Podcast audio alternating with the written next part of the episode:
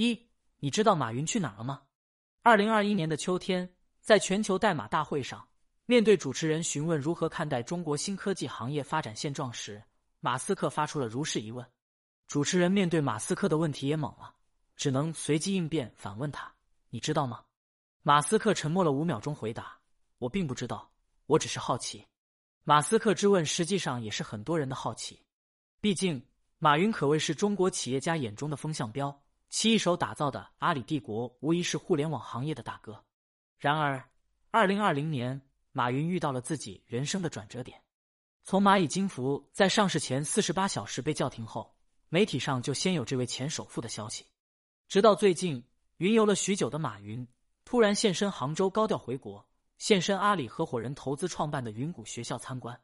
有趣的是，就在马云官宣前的几个小时，外媒彭博社还在对外事放假新闻，声称马云拒绝了中国的回归邀请，将继续留在国外，直到云谷教育公众号官宣马云回国，一切尘埃落定。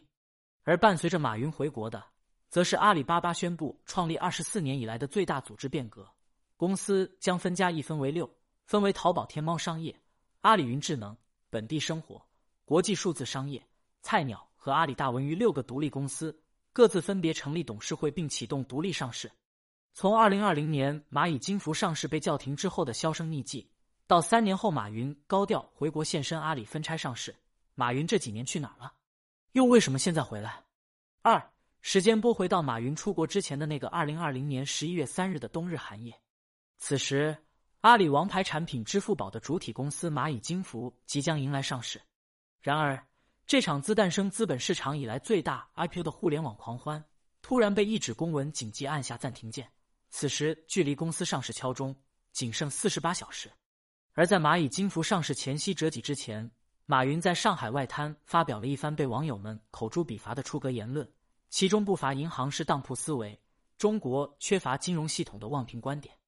也是在这一年，因涉嫌违反反垄断法，国家市场监督管理总局向阿里集团开出了逾一百八十亿的天价罚单。阿里被反垄断和蚂蚁金服上市叫停是有原因的，毕竟垄断会导致资本的无序扩张，而蚂蚁金服的超高杠杆率也意味着超高暴雷隐患。如果再加上二级市场的杠杆，不排除有带崩市场的可能性。伴随着阿里集团被整顿，马云也随之从国内的媒体视野中销声匿迹。必走他乡退休享受生活。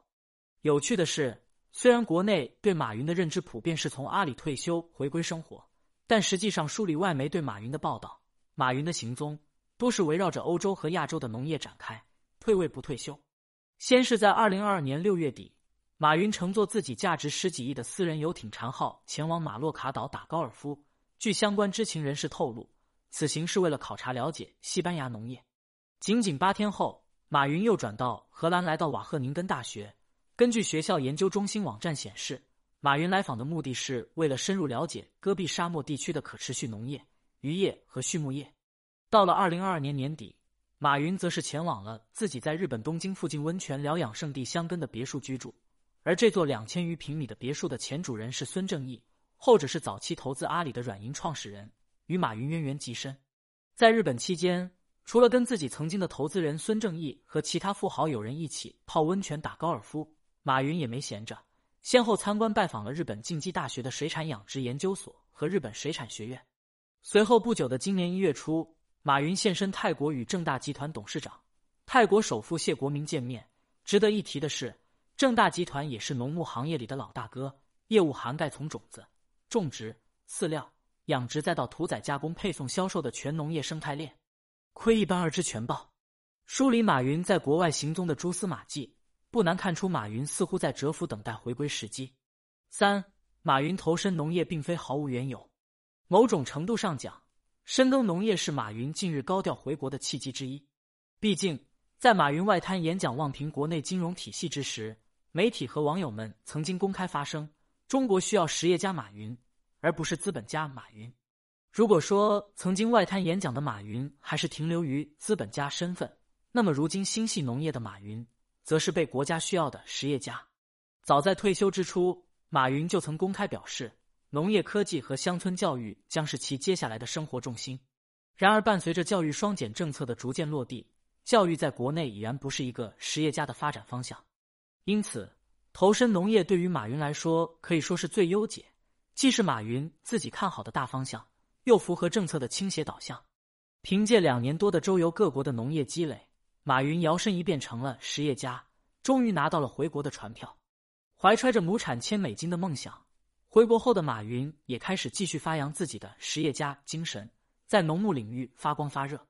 就在今年二月，也是马云回国消息被公开爆出的一个月前，阿里集团领投了农业领域的生物育种公司博瑞达，后者是业内一家通用型生物育种平台。搭建了国内首个全自动的农业生科自动化产线。要知道，阿里系资本在农业投资上向来极为谨慎，上一次在农业领域投资还是在二零二零年。二零二零年，马云外滩演讲后沉寂出国，阿里系在农业领域的投资也停止。二零二三年，马云高调回国，阿里系也开始在农业领域播撒种子。时间点如此巧合，显然阿里搞农业这件事的背后少不了马云的推波助澜。四，既然马云回国是打算在农业领域做一个实业家，那么回国的时间为什么是现在？梳理近期的经济发展导向，马云回国的时间点其实早有迹象。春江水暖鸭先知，作为国内老板们的风向标，可以说马云就是那只知道水暖了的鸭子。在疫情黑天鹅的寒冬之下，从互联网垄断到房地产暴雷，再到教培双减腰斩，不少企业家身价大幅蒸发。然而，去年十二月开始，疫情的管控措施逐渐放开，经济发展回归时代主题。而经济发展的主体，自然少不了民营企业。宏观政策的风向标一变，各地政府也是各显神通，致力于营造良好营商环境。比如，扬州市政府直接表示，企业是我们的衣食父母；莆田市则是声明企业家们是自己人，要为企业家们站台撑腰。中山市领导甚至直接对外公布了自己的手机号码。让有困难的企业家们直接找他。海南省更是明确发布关于支持民营经济发展的若干措施文件，对民营企业家人员能不补的就不补，能不诉的就不诉。疫情黑天鹅潮水退去，营商环境好转之下，曾经退休去国外的老板们也开始争相先后回国。比如刘强东就在孩子出生后马上回到国内工作，马云也是抓住时机高调回国。在某种意义上来说，马云的回国更像是一个符号，它代表着疫情之后的新经济发展已经开始，营商环境逐渐向暖，是一个给社会上躁动不安的财富的一个定心丸。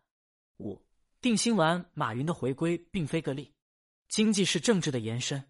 稍稍拉长一点时间线，就会发现近期华裔回归、外籍来访的政治事件属实有点多。前些日子，马来西亚总理安瓦尔。新加坡总理李显龙和西班牙首相桑切斯对外宣布将到中国密集来访。再往前数几天，一位欧盟成员国领导人和两位东盟国家的领导人也是直奔北京。台湾的前领导人马英九、法国总统马克龙也是近来访华。可以说，近些日子中国迎来了史上最密的来华潮。而在各国政要之外，伴随着马云、刘强东们回国信号的放出，外资的老板们也是坐不住了。以三星、李在镕、苹果 CEO 库克为代表的大波外资大佬们纷纷扎堆北京。仅仅在三月二十三号到二十八号的六天时间内，商务部部长王文涛就会见了宝马集团、雀巢集团等十余家跨国企业的高管。就连曾经跑路了的李嘉诚，也是以割肉大甩卖的价格抛售掉海外资产往香港跑，想要回归国内的怀抱。而能够驱动已经润出去的富豪们扎堆往国内跑的原因，显然只有一个：利益。与国内营商环境在疫情后逐步趋稳相对比的，是国外对于外资富豪们各种形式的全方位收割。毕竟欧美的印钞机太疯狂，就连加息都难以抑制通货膨胀。贫富差距导致的社会动荡之下，劫富济贫就成了缓解社会矛盾的方式。而被劫掠的富，显然是非本国籍的外来者。六，二零二二年俄乌冲突爆发后，欧美方就联合起来洗劫了俄罗斯富豪们的私人财产。但很快，俄罗斯富豪们就开始不够用了。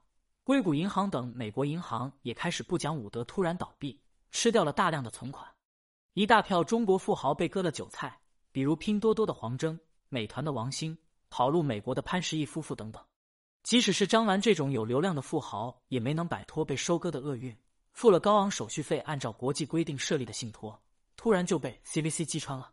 日本更是紧随收割的步伐。